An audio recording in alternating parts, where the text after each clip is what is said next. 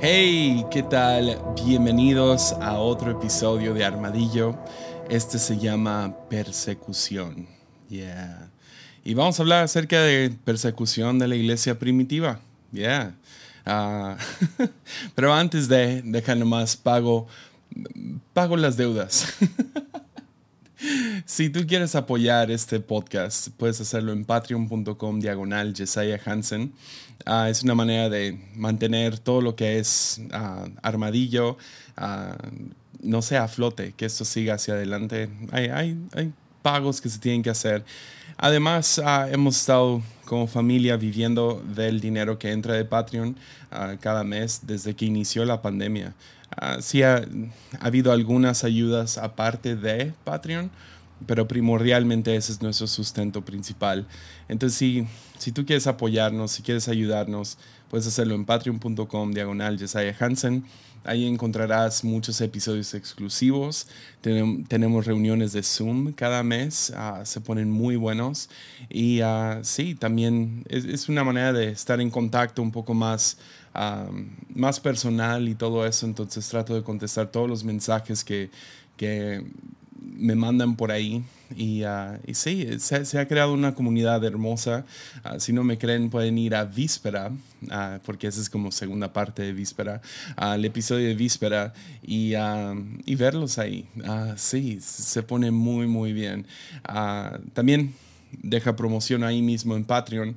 Acabamos de sacar el nuevo episodio exclusivo. Es una plática muy vulnerable, cruda, entre yo y Mimi, mi esposa, uh, donde hablamos acerca de esta temporada, no sé, se llama uh, Vergüenza en la espera, porque sí, uh, finalmente pudimos poner el dedo sobre qué hemos estado sintiendo. Entonces, si a ti te interesa, puedes ir ahí. Y ya con eso dicho, ¿qué tal? Comenzamos el episodio. Entonces, ah, ¿cómo lo comienzo? Pues ah, después de, grabar Víspera, si no lo has escuchado, te animo a ir a escucharlo. Se, trata de Halloween, más o menos. Ah, un poco acerca, de los días acerca del Día de los Muertos y yo sé que ya pasamos la fecha, pero definitivamente lo recomiendo nomás porque estoy, estuve hablando mucho acerca de la iglesia primitiva y de la persecución de los, de los mártires. Ah, y no sé, hubo mucho más en lo que quería entrar. Ah, entonces quiero en este episodio y en el que sigue hablar acerca de muchas de las presiones ah, que había sobre la iglesia primitiva. O sea, es un verdadero milagro que sobrevivió. Y, o sea, creo que habla más acerca de cuánto el Espíritu está detrás de él y, uh, y nomás saber un poquito más. Entonces hoy quiero hablar acerca de la persecución de los primeros creyentes. Próxima semana vamos a hablar acerca de la presión interna y externa Uh, un poco más intelectual. Entonces vamos a hablar acerca de algunas herejías famosas, los primeros apologistas. Entonces uh, todavía no lo tengo escrito, entonces no, no sé, uh, más o menos tengo ahí como que las ideas y voy a grabar eso pronto. Entonces, es más, creo que cuando salga este episodio a lo mejor ya está disponible el siguiente episodio ya como acceso preferencial ahí en Patreon. Pues con eso dicho, leamos Hechos 17, 6 al 7. Nos dice, pero como no los encontraron, arrestaron a Jason y a algunos otros hermanos. Ante las autoridades de la ciudad, gritaron, a estos, estos que han trastornado el mundo entero, ah, han venido también acá y Jason los ha recibido en su casa. Todos ellos actúan en contra de los decretos del emperador, afirmando que hay otro rey, uno que se llama Jesús. Entonces, e, este suceso, esto, este suceso sucede. Esto sucede más o menos en el año 50 después de Cristo. Ahora, después de Cristo no significa después de su muerte y las, las fechas ahí están un poco difíciles de, de navegar. Es más o menos a unos 20 años después de la muerte, resurrección, ascenso de Jesús, después de que llegó el día de Pentecostés y el Espíritu se derrama sobre todos esos creyentes y la iglesia empieza a crecer, ¿no? Ah, pero la iglesia empieza a crecer en, más o menos el área de Turquía y Jerusalén. Y, o sea, los, misioneros se habían ido, pero no tan lejos. Y habían plantado iglesias fuera de Judea, ah, fuera del área judía, pero no habían ido muy lejos. ¿Por qué? Porque era muy controversial para que, para un cristiano, ah, ir y invitar a un gentil a formar parte de esta religión, formar parte de esta creencia de que Jesús es rey. lo hacían, pero era, era controversial, mal visto. Pues todavía tenían el concepto de que no, para poder ser cristiano tienes que adoptar la religión judía. Entonces eso significaba ser circuncidado, observar las leyes del Torah, tenías que ya, eh, observar el calendario judío y las fiestas, tenías que llevar ciertas dietas. Entonces, para un gentil, mucho de eso, adoptar eso, ah, era, era difícil. Me imagino que circuncisión era como que, nope, ah, yo no voy a ser parte de eso, especialmente con, los, con, las operaciones que tenían en aquel entonces. entonces, pero se estaba viendo, ¿ves? Pedro había tenido un encuentro donde el Espíritu Santo se derrama sobre unos gentiles, ah, empiezan a hablar en lenguas y toda la cosa, y, son llenos del Espíritu, y había como que vistazos así, y Pablo era uno de los que quería empujar esto, quería, quería alcanzar a gente fuera de la religión judía, y no quería que los gentiles ah, se les pusiera encima. Uh, miles de años de cultura encima para poder ser parte de lo que se estaba de lo que estaba pasando entonces eh, más o menos en el año 50 dos capítulos antes en Hechos 15 ves el concilio de Jerusalén se reúnen y básicamente deciden sabes que ah, gentiles pueden ser creyentes sin pasar por sin convertirse al judaísmo, ¿no? Y esto es la luz verde. My Ah, es la luz verde que, que Pablo necesitaba para salir junto con sus misioneros. Y otros misioneros de los cuales Hechos no habla, pero Pablo siendo como que el principal, ¿no? Entonces Pablo y Silas salen. Y van a Macedonia y van a Filipos y ah, en Filipos es donde sucede todo, donde lo arrestan y a medianoche siguen cantando canciones y, uh, pero básicamente es el área de Europa Roma, es donde se están acercando a Roma. Pablo quiere llegar a Roma y um, entonces van hacia allá y, en la medianoche cantan y hay un temblor y, um, toda, toda la prisión se abre, pero nadie se escapa y el, el, guardia que está encargado está a punto de matarse y ellos dicen, espera, aquí estamos. Ah, este hombre es bautizado y inicia la iglesia de Filipos. Ah, de ahí se van Ah, es que me lo sé por tesalonicenses, ¿no? Oh, Siri quiere ser parte. Ah, ¿Dónde estamos? Tesalónica. entonces van a Tesalónica y cuando llegan a Tesalónica, la manera que Pablo plantaba iglesias es que llegaba a un área y buscaba el templo judío, ¿no? Que, que pues había por todos lados en Roma. y cuando llegaba al al templo en el día de descanso, el sabático, lo hacía por tres semanas consecutivas. Llegaba cada día de descanso a predicar. Y básicamente su predicación era abrir una Biblia hebrea, que es lo que conocemos como el Viejo Testamento, y llevaba a la gente a través de las escrituras hebreas para conocer que, para dar a conocer que Jesús es el verdadero Mesías y que tenía que sufrir y que tenía que morir en una cruz y etcétera, etcétera. Y ahora está resucitado y tú puedes formar parte de esto. Y lo hacía tres días. Ah, un día a la semana por tres días y luego juntaba su, su, grupito de gente y ahí iniciaban la iglesia. Entonces lo hace, ¿no? Y llega a Tesalónica, ah, predica tres días consecutivos. Ah, y se junta una multitud, no sé, un grupito, una iglesita, y aparentemente es en la casa de Jason. cuando llegan, pues, era la manera que lo hacían, lo hacían como tipo grupos en casa. Lo más probable es que Jason tenía mucha, mucho dinero, tenía una casa suficiente grande para que hubiera unas 20, 30 personas reunidas con él. Entonces, en medio de eso, pues no les gustaba a todo el mundo uh, que se hiciera esto. Uh, sea los judíos, sea los romanos, uh, no les gustaba lo que Pablo enseñaba. Entonces juntaron una multitud en la plaza, los alborotaron. de hecho, la Biblia los llama los alborotadores. entonces se junta un grupo y van a la casa de Jason para arrestar a Pablo y Silas, pero no se encuentran. Entonces dicen, pues si no son ellos dos, pues te agarramos a ti y a los dos, tres que están aquí y los arrastran ah, y los llevan y los empiezan a, básicamente a tribunal en la calle. Y empiezan, estas son sus acusaciones. Están, estos han trastornado el mundo entero y han venido para acá y Jason los ha recibido en su casa.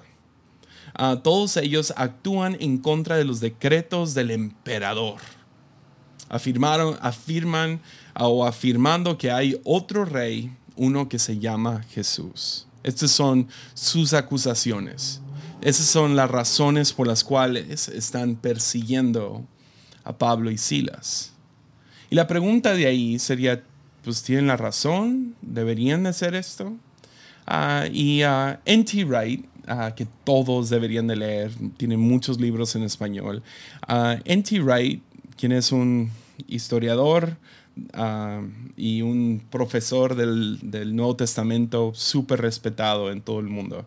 Ah, él nos diría en, su libro Pablo, una biografía que creo que aún no está en español, no me sorprendería que saliera pronto, ah, pero Pablo, una biografía, él hace... Eh, la respuesta es sí. la respuesta es sí. Y eso es lo que dice en su libro y me encanta. Ah, lo leemos juntos. Dice, si los gentiles abandonaban los ídolos y llegaban a adorar al Dios de Israel, pero sin convertirse formalmente en judíos en el proceso, entonces estaban desobedeciendo los decretos de César. Eso significa ah, entonces que Pablo y los demás realmente estaban poniendo el mundo patas arriba, trastornando el mundo. La respuesta es sí, nos diría. Exactamente en línea con el propio anuncio de Jesús sobre el reino de Dios, que tomó valores políticos y estructuras de poder normales y los puso de cabeza. Yeah. Pablo y sus amigos estaban anunciando y modelando ah, en sus propias vidas una forma diferente de ser humano otro tipo de comunidad. Y todo porque había un tipo de rey diferente. Yeah. Ah, me encanta. Freaking NT Rights. NT Rights. Entonces, ¿son culpables? Sí. Sí, en esencia sí eran culpables de estar trastornando el mundo, poniéndolo patas arriba, de estar, de, estar sometidos ante otro rey, de estar actuando en contra de los decretos del emperador actual, César. Ya, sí. Y uh, entonces nos lleva a la siguiente pregunta. ¿Por qué? ¿Por qué? ¿Por qué a los primeros cristianos? ¿Por qué los primeros cristianos fueron perseguidos con frecuencia? Ahora, no, no, no quiero, ah, no sé, no, no quiero, no quiero que nadie me malentienda. Uh, cristianos no fueron perseguidos así constantemente por los primeros 300 años, pero sí hubo persecución y siempre estaban en peligro de persecución. Ah, pero llegaba en, como que momentos, en flashazos. Entonces, ah, digamos que, no sé, por un rato en tal ciudad perseguían a los cristianos y luego se calmaba. Ah, luego pasaban dos, tres años o dos, tres generaciones aún y luego, ¡pum!, explotaba otra vez. Y a veces era por multitudes como esta, la que agarraron a, Jason y a los demás hermanos. A veces era de César mismo, y manda, que mandaba matar cristianos o alimentarlos a los leones o arrestarlos sin fecha de caducidad, todo eso. ¿Pero por qué? ¿Porque adoptaron una nueva religión? Porque usualmente eso es lo que uno piensa. Es por lo menos lo que yo pensé. Es porque adoptaron una nueva religión, ah, es porque decían que Jesús era el verdadero Dios, pero los romanos no tenían ni un solo problema con que hubiera más dioses. Ya, los griegos tampoco. Y francamente los judíos siendo parte de ah, toda esta religión no deberían de haber tenido problemas tampoco. Y eso todo lo podemos leer en las cartas a las iglesias del Apocalipsis. O sea, no, no, no era eso. Entonces, ¿por qué los primeros cristianos fueron perseguidos con frecuencia? No, no porque abrazaban una nueva religión, sino por, por su fe. Su fe, su autismo, su estilo de vida cristiana anunciando y anunciando una nueva orden social. Y yo sé, esto, esto va a asustar a algunos, pero tuve que escribirlo así. Los primeros cristianos juraron lealtad a Cristo como el nuevo y verdadero rey del mundo y se atrevieron a vivir de acuerdo con esa lealtad. Entonces los primeros cristianos ah, eran bautizados y ah, creían que ellos no pertenecían a ningún reino de este mundo. Ahora, no era como lo hacemos, no sé, yo, supongo ah, que lo hago bastante. tengo mi pasaporte mexicano y americano ya, cristianos eran más radicales acerca de eso. Ellos no pertenecían a ningún reino, a ninguna nación actual. Reino, pues así se manejaba el mundo en aquel entonces. No tendríamos naciones hasta Napoleón Bonaparte. Entonces teníamos reinos, ¿no? Y ese era el imperio de Roma. Y ellos decían, no, no, no pertenecemos a esto. Ya. Eran ciudadanos del, del reino de los cielos y se bautizaban no solo para lavar sus pecados, que eso era parte de, ah, no era de que, ah, muero y ahora resucito en Cristo, era más como cruzar el mar rojo. Y eso lo ves en, lo que escribe Pablo. Ah, era, era literal, era como salir de Egipto. Jesús es el nuevo Moisés que nos saca de, de debajo de la bota de estos principados, poderes y principados, salimos de, cruzamos el Mar Rojo y salimos al otro lado, que es el, reino de los cielos. Yeah.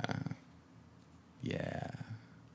Y um, esa era una de las razones que, de hecho, cuando se bautizaban antes, era más simbólico, no es como que ley, tienes que bautizarte así, pero había escaleras entrando o entraban por un lado del río y salían del otro lado. Yeah. Bautismo no era solo lavar tus pecados, sino era cruzar el mar rojo, era, era una ceremonia sagrada donde ellos ya finalmente se declaraban, eran su, sus papeles, somos ciudadanos de otro reino, del reino de los cielos, del reino donde Cristo es Señor, donde Jesús es Señor. El reino de Cristo tenía tenía valores muy diferentes a las de Roma, cosas que, practicaban y vivían. La fe cristiana ah, terminó creciendo bajo esto, pero solo por milagro. Ah, era, era como un, ah, no sé, una pequeña asamblea que brota en medio de todo un imperio que es hostil hacia ella. Y ahora, dos mil años después, sigue vigente.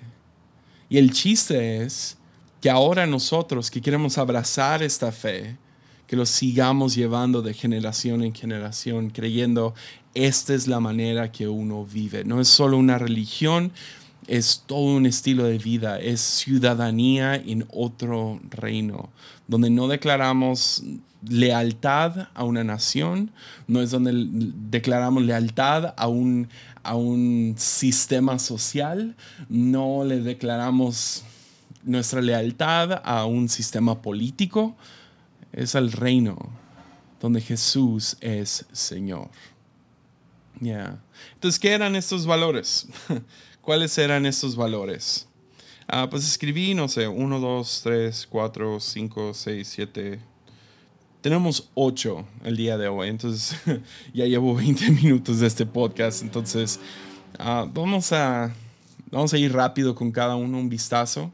Y te digo, eso es parte uno de dos partes, entonces, uh, pero ¿Qué eran estos valores por los cuales eran crucificados? Pues número uno, uh, podemos comenzar con ellos creían en, la, en una igualdad revolucionaria. Y esto alarmó a los romanos. Yeah, eso los, los hizo temblar de las rodillas. Porque ves, dentro del sistema de un imperio, Roma manejaba el sistema de el sistema no, ¿qué es? ¿La sistema? No, el sistema de clases, clases sociales, que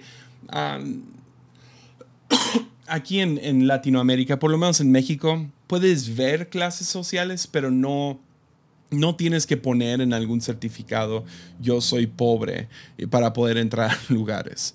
Y las clases eran más o menos, era, ah, los escribí aquí, pues justo en la cima era, era César, Luego tenías los senadores y los beneficiarios, tenías a los ricos, los de media clase, que no eran ni ricos ni pobres, no, no, eran tan ricos, pero no eran tan pobres. Lo tenías a los pobres y lo tenías a los esclavos.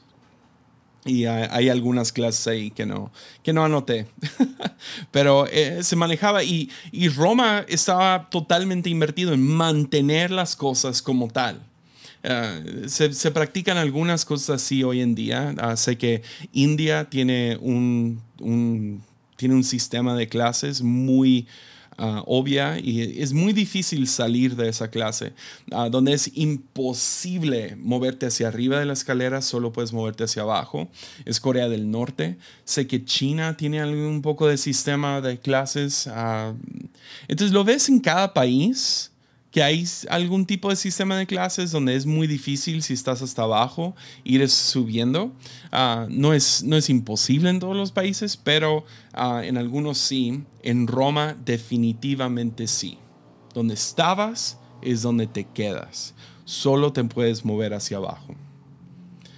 Pero los cristianos llegaron y dijeron, no, no, nosotros no vamos a mirar a otro ser humano como como parte de una clase si no los vamos a ver igual que nosotros.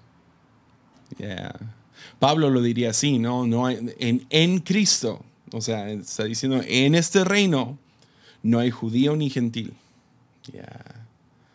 En Cristo no hay hombre ni mujer. En Cristo no hay rico ni pobre.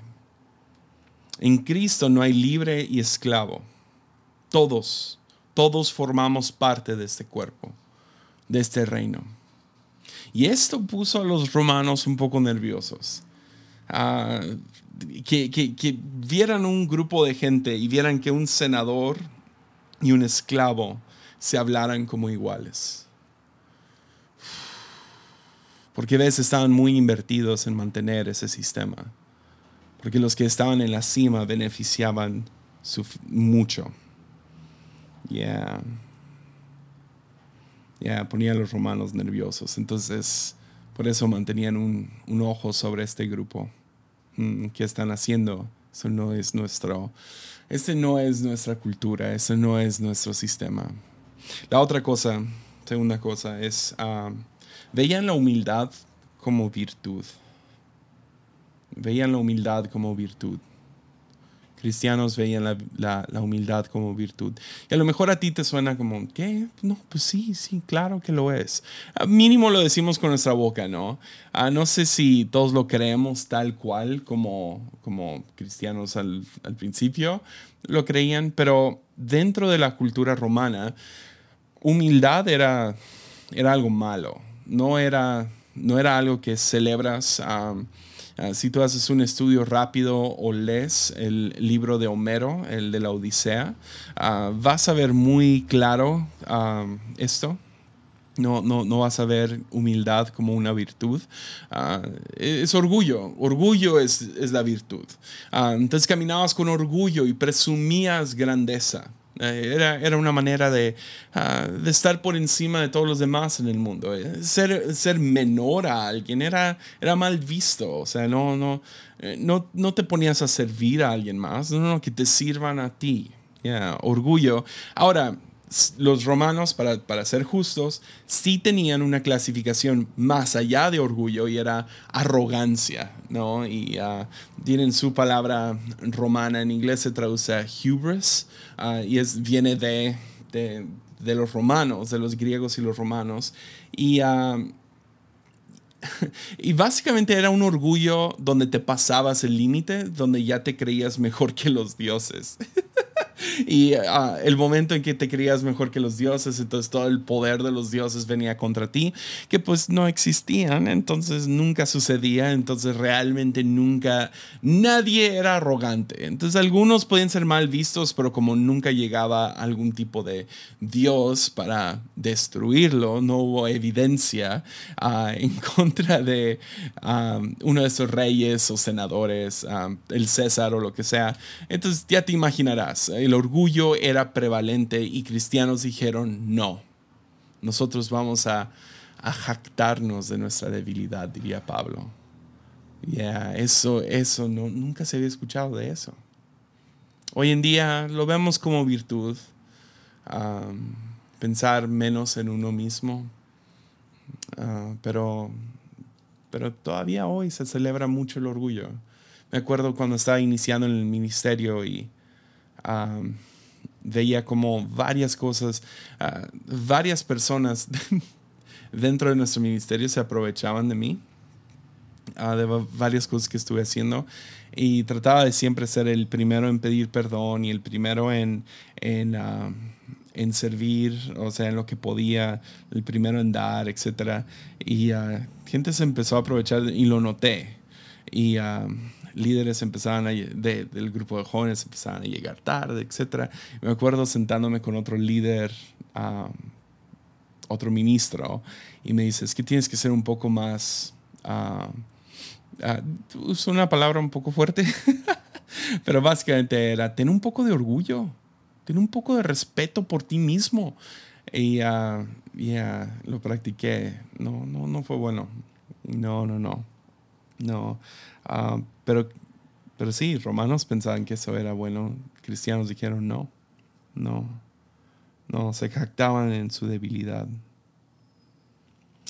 La otra razón por la cual fueron perseguidos es porque ellos creían que este, este, este reino era su nueva familia.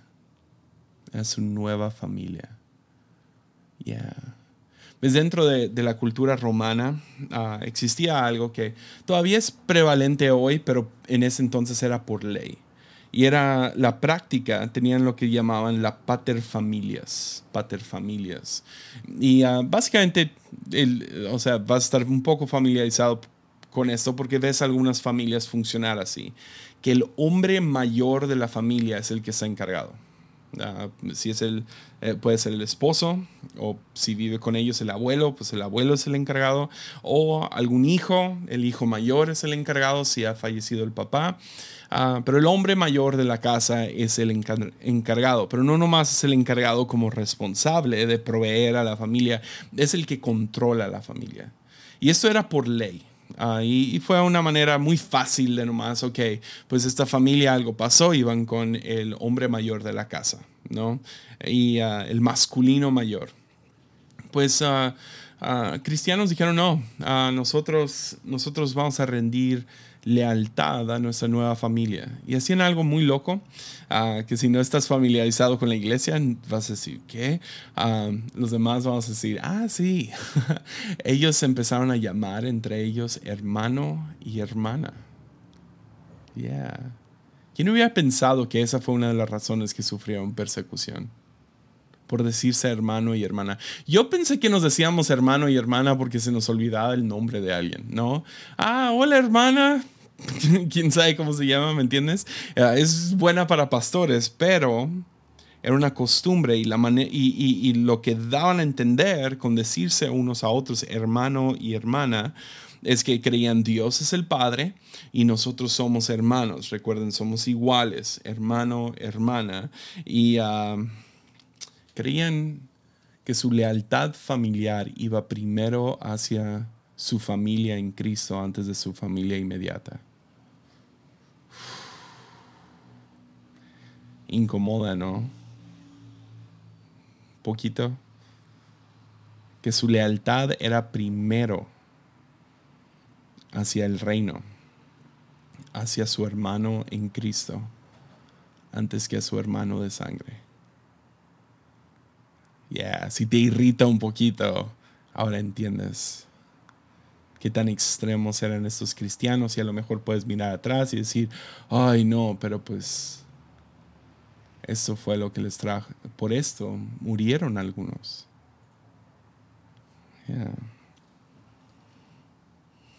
Y esto, como, como nuestra cultura latina, al igual que aquí, era ofensivo para los romanos. Si eso te incomodó, checa la que sigue. Otra de las razones por las cuales fueron perseguidos, otro valor que ellos tenían era generosidad comunitaria. Yeah, comunitaria. Esta es una de esas que te hace retorcer poquito en tu asiento, ¿no? Ah, generosidad comunitaria. No, no, le digas a los primeros creyentes que socialismo es el mayor mal que le ha pasado al mundo. Ya, no les digas. Ahora, yo no estoy hablando ni empujando socialismo y van a ver. Pero había tiempos y esto funcionaba por temporadas. Ah, no, no, no hay mucha evidencia de que así vivían. Ah, y ahorita vamos a ver por qué no vivían así siempre.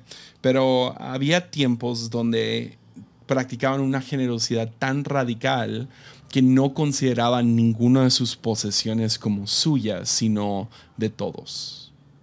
Yeah. Entonces sus terrenos, sus casas, sus, su carro, su iPhone, ah, era, era para todos. Era, era, lo que traían. Cualquier cosecha la compartían con sus hermanos.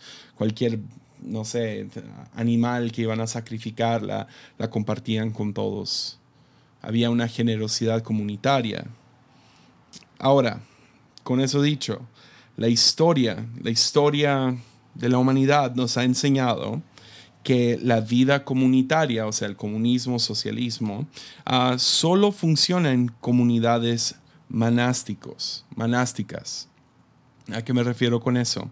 En comunidades ah, donde más o menos gente de la misma edad, ah, ya, sea monjes, monjas, ah, donde, donde no están esperando bebés, donde no va a haber nuevos integrantes a esa familia, es el único lugar donde una vida comunitaria es sostenible a largo plazo.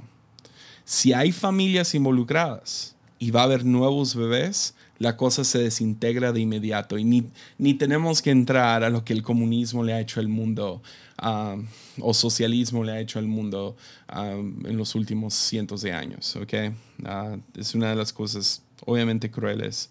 Pero sí, y eso va para todos los que sí, capitalismo, pero sí los cristianos, lo que sí puedo decir de ellos es que la generosidad radical, que ellos practicaban una generosidad tan radical, o sea, daban de su dinero para ayudar a aquellos que no tenían. Y era tan radical que eso incomodó mucho a la cultura romana. Esto no era practicado, esto no era una cosa. Sí, hacía lo, típico, ah, pues o sea, doy un poquito de dinero aquí o a ah, un familiar necesita esto, pero se manejaban en préstamos. No, si, si, si tú requieres algo de mí, te lo presto y con intereses. Ya. Pero de que yo te doy, si no eres un familiar inmediato, si no eres, si, si es una cantidad excesiva, algo grande.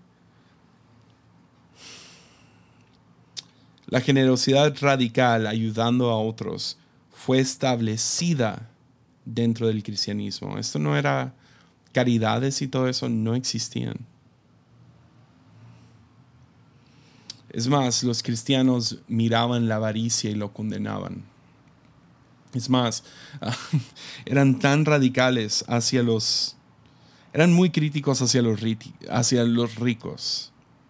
Ya, les recordaban, les recordaban la obligación que tenían de apoyar a sus hermanos necesitados. Piénsalo, piénsalo una vez más. Imagínate vas a la iglesia y tú tienes dinero y el pastor llega y te recuerda de tu obligación de apoyar a tu prójimo que está ahí mismo en esa iglesia, tu hermano que necesita ayuda. Avaricia era condenada, era mal visto. Y las críticas que tenían hacia los ricos era impresionante. incomodaría a cualquier persona hoy en día. Ya. Ah, ok, ya los incomodé suficiente, deja, le damos a una más. Los primeros creyentes practicaban una ética sexual nunca antes visto. Ya. Ah, hay un dicho en, en ah, una carta anónima Ah, que es dirigido a Diogneto, uno de los ah, patriarcas uh, patrísticos, le escriben una carta medio criticando a los cristianos y dicen lo siguiente, dicen, los cristianos comparten todo menos sus camas. Yeah. si tú piensas que la libertad sexual de hoy en día es incómoda, Ah, puedes, puedes ver algunos libros que describen los tiempos romanos y griegos. Ah, no estamos viviendo nada, nada nuevo. O sea, la libertad sexual de, cosas como Tinder y OnlyFans, ah, eso se practicaba bastante, a un, grado, no voy a entrar a mucho, nomás porque quiero mantener armadillo family friendly. Pero, bien, ¿cómo lo digo? Ya practicaban, ah, pongamos esto, pues como vivían esta sociedad de uh, paterfamilia, ¿no? Donde el mayor de la casa, el masculino mayor de la casa, era el que tenía control, ¿ok? Era el dominante. Ah, pues obviamente tenía su esposa para procrear, pero para satisfacerse sexualmente buscaba por otros lados. Y no siempre iban a buscar una prostituta, sino en la sociedad romana era muy común que uno de estos hombres iba y imponía su, su deseo de satisfacerse o su deseo de, dominar a alguien más lo imponía sobre otro ser humano. Espero que me estoy dando a entender. Yeah. Y eso era bien visto por la cultura romana. Imponerse de esa manera. Cristianos dijeron no. No, nosotros vemos dignidad en cada ser humano. Y no vamos a aprovecharnos sexualmente de nadie para satisfacer nuestros deseos o nuestros impulsos. Entonces vivían en vidas, vidas monógamas. Ah, estoy luchando con el español hoy. Es que llevo todo el día estudiando en inglés. pues sí, practicaban una sola pareja. Y esto fue radical ver a hombres dentro de, de este conjunto llamado la iglesia que decían, no, yo, quiero una esposa y a satisfacerme sexualmente está, muy abajo de mis prioridades. Yo quiero amar y ver la dignidad en cada otro ser humano. Y no me voy a aprovechar y no voy a pagar y no voy a hacer esto y no voy a hacer lo otro. Claro que hubo algunas excepciones y podemos leer de eso en 2 de Corintios. Pero esto incomodó mucho a los romanos. Su ética sexual que estaba por encima de lo que se había visto. Ah, voy a apurarme con las próximas dos. Eh, los primeros creyentes estaban comprometidos a la paz. Esto era específicamente difícil en una cultura tan obsesionada con la guerra. No sé si alguna vez has visto la famosa película de Gladiador, pero ahí puedes ver que los romanos eran expertos en guerra y cristianos se negaban, se negaron 100% a participar en guerra porque veían dignidad en todo otro ser humano. Otra de las razones que los cristianos incomodaban mucho su cultura ah, es que ellos creían que el amor era la meta, era la meta más alta. El amor era la meta más alta. Agape. Agape sí es una palabra griega, pero los cristianos cambiaron la definición de la palabra.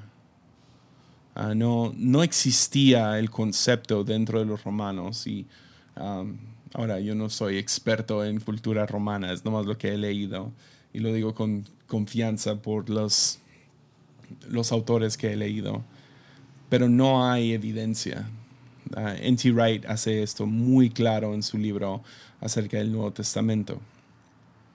no existía el concepto. En ninguna de su literatura que tenemos acceso a él hoy existía el concepto de amor sacrificial, de morir a ti mismo o morir por amor a otro. Eso no existía. Entonces los cristianos tomaron una palabra que era común, ah, que era básicamente la palabra amor, y la, le cambiaron el significado para significar eso, amor sacrificial, amor agape. De hecho, ah, más o menos en el siglo 200, siglo 200, en el siglo 2, en el año 200, entre el año 200 300, vamos a ver mucho de esto en el próximo episodio, ah, pero existía el crítico más famoso de los cristianos, Ah, antes de a lo mejor Friedrich Nietzsche, ¿no? Ah, pero el, el, crítico más grande de los cristianos de aquel entonces se llamaba Celso. Uh, Celso era un filósofo muy, muy respetado entre los griegos. era, no era uno de los top top, era más como segundo nivel abajo de alguien como Sócrates y etcétera. no voy a entrar demasiado porque sí quiero hablar mucho de él en el próximo. pero él tenía sus grandes críticas y burlas, era un antagonista ante los cristianos. Y una de sus grandes críticas era que él creía que todo lo, lo que hablaban acerca del amor era mentira, ¿cómo puede ser? Es falso. O sea, algo que después Nietzsche ah, haría lo mismo. Eh, sería muy sospechoso, diría, no, no existe, no es real. Nietzsche lo llamaría la manipulación. ¿Cómo era? era la manera en que los pobres manipulaban a los ricos. Era, era, era la manera. convencían a los ricos a dar cuando ellos no tenían nada. Ah, y si quieres vivir de esa manera cínica, pues ánimo, síguele. Y esa era más o menos la crítica de Celso. Y el que se levantó ah, para contestarle a Celso es el apologista Origen. Ah, y Origen tiene, es, es, es, otro fregón, o sea, es otro top, top, top dentro del, del mundo filosófico. Ah, pero él desde una perspectiva cristiana empieza a contestarle a Celso. Y ah, está muy, muy interesante, más o menos entiendo lo que está sucediendo entre ellos dos. pero Origen, una de las cosas que te, te agarra, no sé, te mueve, eh, te mueve. Ah, es que en vez de pelear con Origen acerca de lo que es el amor agape y comprobar que sí existe por medio de intelectualismo, Leis lo invita. Dice, ven, ¿por qué no vienes? Y pasas un tiempo con nosotros. Después de pasar un tiempo entre nosotros, tú nos puedes decir que el agape no, no existe.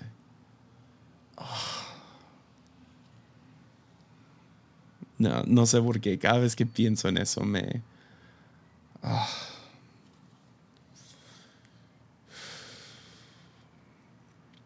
Ese concepto era algo de lo cual los romanos se burlaban. ¿Cómo vas a dar tu vida por alguien más? Y por último, y la razón principal. A lo mejor la, la que vemos más prevalente en los primeros tres siglos es que los cristianos creían que Jesús es Señor. Jesús es Señor. Hoy en día podemos cantar eso en canciones y podemos decirlo como, como si nada. Pero en aquel entonces era una crítica directa del imperio en el cual estaban. Ah, los cristianos no eran antagonistas acerca de esto. De hecho, parece que ellos trataban de mantenerlo un poco callado. Ah, no, no, lo presumían. Pero si, los, em, si les preguntabas quién es Señor, iban a contestar Jesús. Jesús era su rey. Porque ves uno de los dichos ah, principales que se decía en, en Roma. Ah, similar aquí en México, gritaríamos Viva México en el 16 de septiembre. Pues una de las frases que se, que se dirían bajo esta, este tipo dictador, emperador, era Kairos Caesar. Kairos, no, perdón, Kyrios Caesar. Kyrios Caesar. Y eso significaba César es Señor. Kyrios Caesar. Una manera de saludar, era algo que se gritaba, era algo que soldados decían antes de ir a la batalla. Era, una frase que se decía, que estaba a lo mejor con propaganda por toda la ciudad. Kyrios Caesar. Y Jesús, de, estos cristianos, dijeron, no, no es Kyrios Cristos. Kyrios Cristos. Kyrios Cristos. Porque ves, nosotros somos de otro reino. Nosotros no, no formamos parte ya de Roma, nosotros somos de otro reino, vivimos en este mundo, pero tenemos otros valores, tenemos otras ideas y servimos a otro rey, a un rey que es diferente, a un rey que puso el mundo patas arriba, un rey que desenmascaró lo que el mundo ofrece y mostró que solo lleva al Hades. Pero este nuevo rey te salva. Te salva, Kyrios Cristos. Que si tú rindes tu vida a este rey, que si tú le sirves fielmente, Él te va salvando desde el interior, desde lo más profundo de tu interior. Te va salvando poco a poco hasta que te das cuenta, sí es cierto, Kyrios Cristo, Jesús es Señor. Y estamos dispuestos a morir por esto. A morir para poder declarar esto. ¿Por qué? Porque es cierto. Hay un nuevo rey. Hay un nuevo rey. Entonces sí, los, los primeros cristianos no fueron perseguidos por abrazar una nueva religión fueron perseguidos por su fe, por su bautizo y por formar, por ser, por, por ser ejemplos de, este, de sus valores, de una igualdad revolucionaria, de creer que la humildad es una virtud, de pertenecer a una nueva familia, de practicar una generosidad radical comunitaria de mantener una ética sexual nunca antes vista, por estar comprometidos a la paz, cueste lo que cueste, porque creían que el amor era la meta más alta y porque creían que Jesús es Señor. Entonces a lo mejor te puedo dejar con esa pregunta. Si de la nada, no sé, te encuentras una máquina del tiempo y uh, te metes a ella, se vea como el, el, ¿cómo se llama? El DeLorean de uh, Regresando al futuro. ¿Cómo era? El del futuro, la película esa. O si es una máquina del tiempo, no sé. Te metes a volver al futuro, se llamaba. y regresar hasta, no sé, digamos a, más o menos por ahí, digamos al 73 después de Cristo. Más ¡pum!, caes ahí. ¿Serías perseguido?